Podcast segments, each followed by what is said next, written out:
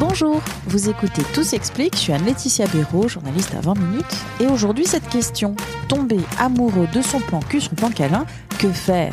C'est ce que demande Charline Vermont dans son guide Corps, Amour, Sexualité. Il n'y a pas d'âge pour se poser des questions aux éditions Albin Michel.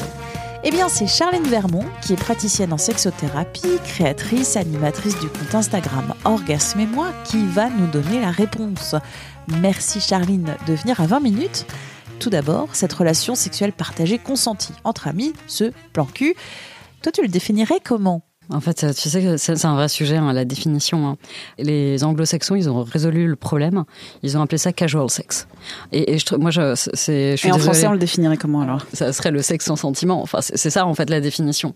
Et c'est un peu, c'est un peu. Bon, bah voilà, ça, ça, dit tout ce que ça dit, mais ce serait du sexe récréatif peut-être. Le mot c'est récréatif. On est là pour euh, s'envoyer en l'air. On est là pour passer des moments intimes chouettes euh, ensemble. Consenti, évidemment. Voilà. Qui apporte du plaisir senti, jouissif, euh, voilà, tout, tout, tout se passe pour le meilleur des mondes. En fait, euh, concrètement, c'est par opposition à une notion de, de couple, d'engagement, euh, voilà, de, de, stabilité, de durabilité, de ce. C'est ça, de cette relation Bah, il y a quand même en fait, ouais, une norme encore extrêmement, extrêmement présente quand même sur sur ces, ces relations. Et du coup, ce qui n'entrait pas dans ce schéma de stabilité, de couple, etc., eh bien, voilà, il a fallu lui donner des petits noms. Donc voilà, plan cul, sex friend, friends euh, plus benefits. Alors moi, écoute, je suis désolée, il faut absolument que j'utilise les mots de ma communauté. Ma communauté a dit non mais plan cul, c'est, euh, il y a un truc un peu un peu trash quand même. Nous, euh, on parle dans ma communauté de plan plaisir on parle de plan tendresse parce qu'en fait, on n'est pas forcément là que pour du cul. En fait, les câlins, c'est chouette, de plan câlin.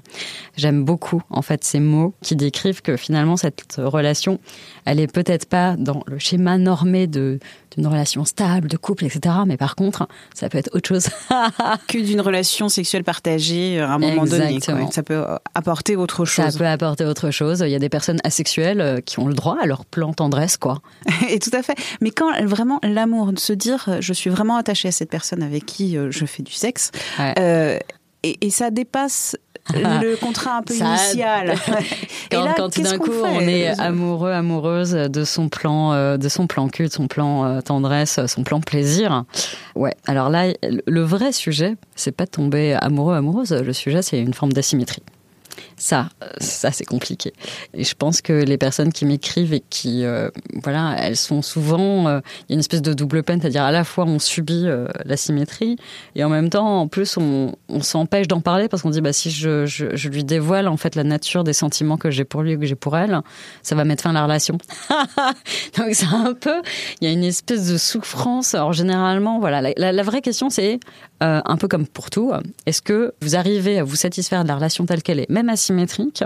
Euh, voilà, parce que vous préférez même conserver quelque chose qui est asymétrique et, souffrir. et souffrir un peu, mais, mais quelque part ça vous apporte quand même énormément, vous préférez la garder, ou est-ce que euh, la souffrance est vraiment euh, prégnante? Et auquel cas, ben, je pense que voilà, une forme de communication honnête, authentique, serait la bienvenue. Une communication authentique, est-ce que c'est être cash ou y aller à tâtons? Être cash, ça peut être aussi une, la possibilité de se prendre un gros râteau dans, bah, la tête. Ensuite, euh, bah, j'ai envie de dire d'abord, euh, ne vous mettez pas euh, la rate au courbouillon. C'est-à-dire, vous pouvez choisir aussi d'avoir cette conversation quand vous êtes prêt à l'avoir, d'abord. Demandez à l'autre personne si... Il est dans des bonnes conditions. pour, pour avoir une discussion importante. Et puis, je pense que ben, faut, faut, si vous avez choisi de dévoiler vos sentiments, je rappelle que, comme dirait ma mère, le pire n'est jamais certain. C'est-à-dire potentiellement, vous allez découvrir un truc incroyable, c'est que l'autre personne est en train de vivre la même chose et n'osait pas vous le dire, de crainte de se faire également, euh, voilà, plaqué. Donc euh, là, on est dans le schéma merveilleux de oh là là, tu, en fait, je suis amoureux de toi, moi aussi. Ah, oui, c'est possible. C'est pas totalement impossible. C'est pas du tout impossible que les deux personnes nourrissent le même type de relation, enfin de sentiments. Alors euh, effectivement, il y a peut-être une situation où ça va être, bah écoute effectivement, euh, ouais, j'entends ce que tu me dis, mais moi, je, je ressens pas ça pour toi. Et à ce moment-là, bah, généralement, s'ensuit une espèce de discussion, dire euh, est-ce qu'on reste comme on est, euh, ça, voilà, est-ce qu'on garde ce qu'on a malgré tout? Est-ce qu'on le fait évoluer? Est-ce qu'on l'arrête? Ça, ça vous appartient? Euh, j'ai envie de dire, euh, le plus important, c'est que ça soit fait dans une forme d'élégance, de dignité, de respect mutuel. Je trouve que c'est la fin d'une relation, ça signe pas la fin de, de tout, tout contact avec une personne. Vous pouvez rester pote ou vous pouvez choisir d'avoir un petit moment de distance peut-être, voilà, pour faire le deuil de quelque chose avant de reconstruire quelque chose qui sera différent qui vous appartient et qui sera peut-être tout aussi beau. Si c'est la personne qui nous avoue des sentiments, quelle attitude à avoir? Bah remercier peut-être. Remercier la personne pour euh, le courage quand même. Je pense qu'il a... c'est pas simple d'avouer ses sentiments. Non. Donc euh, remercier la personne d'avoir eu l'honnêteté euh, et le courage de, de venir déposer ça. C'est pas une première chose. Essayer d'être dans une écoute la plus active, positive, bienveillante possible. Et ensuite, communication non violente, les fameuses règles de CNV. C'est j'ai entendu ce que tu m'as dit ça m'a touchée et en même temps, euh, ça m'a un peu attristée. Comme dans toute règle de CNV, ben, si c'est pas partagé, vous dites, euh, voilà, clairement, euh, aujourd'hui, moi, je ressens pas la même chose que toi. Et puis derrière, vous faites votre demande, qui peut être soit une demande de, ben, est-ce que tu veux qu'on se pose, en fait, pour décider si on continue ou pas à se voir, comment on, comment on avance Est-ce que, et peut-être poser la question, en fait, est-ce que pour toi, tu préfères euh, qu'on garde ce qu'on a? C'est trop douloureux Le truc à peut-être ne vous forcez pas à répondre euh, tout de suite. Vous pouvez vous laisser un temps de réflexion et aussi, euh, bah, je ne sais pas comment dire ça différemment, mais la CNV, c'est se respecter soi-même. Donc c'est être à l'écoute également de ses propres besoins. Donc si au moment où quelqu'un vous avoue ça, ça vous met mal à l'aise, vous avez l'impression que bah, de votre côté, vous vous sentez pas parce que vous, auriez presque l'impression de mener l'autre en bateau parce que la relation est asymétrique sur le plan des sentiments.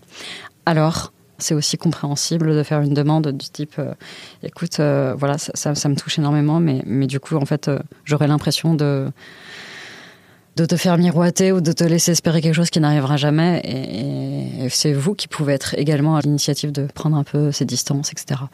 J'ai juste un dernier point à rajouter. Il y a des personnes qui euh, s'engagent en le sachant à l'avance dans des relations type plan cul, plan tendresse, sex friend, et qui systématiquement tombent amoureuses, euh, amoureux de leur plan, euh, leur plan cul. Et ça se réitère à chaque expérience. Là, ça doit alerter. C'est-à-dire si ça devient un pattern en fait qui se répète dans le temps. Un schéma. Ouais, on est dans un schéma, je pense que c'est à ce moment-là, on doit avoir une petite lumière euh, qui se dit ok, euh, il y a quelque chose qui est de l'ordre de la dépendance affective, c'est-à-dire dès qu'il y a quelqu'un qui s'attache à moi, qui s'intéresse à moi, voilà, avec qui je partage une connexion, bim, direct, je tombe amoureuse et j'ai des attentes s'il vous plaît, prenez soin de votre santé euh, mentale, psychique, émotionnelle. C'est important d'aller consulter dans ces moments-là pour vous faire accompagner. La dépendance affective, ça se travaille. Et on va voir qui? Psychologue. Vraiment, en première intention, psychologue, thérapeute éventuellement. Et vous allez le travailler, vous allez, euh, vous allez voir. Enfin, c'est impressionnant les progrès qu'on peut faire en termes d'estime de soi et, de travailler, euh, de travailler sur son autonomie affective. On parlait de plan cul, on a parlé d'amour et on parle de santé mentale. Exactement. Merci beaucoup Charline. Avec plaisir. Si vous avez aimé cet épisode et tout s'explique en général, n'hésitez pas à nous laisser des petites étoiles sur Apple Podcast ou Spotify en particulier, c'est bon pour le référencement. Tout s'explique aux manettes Anne-Laetitia Béraud pour m'écrire audio 20minutes.fr et pour vous abonner à Tout s'explique, visez la page Les podcasts de 20 minutes sur votre plateforme d'écoute préférée. À très vite!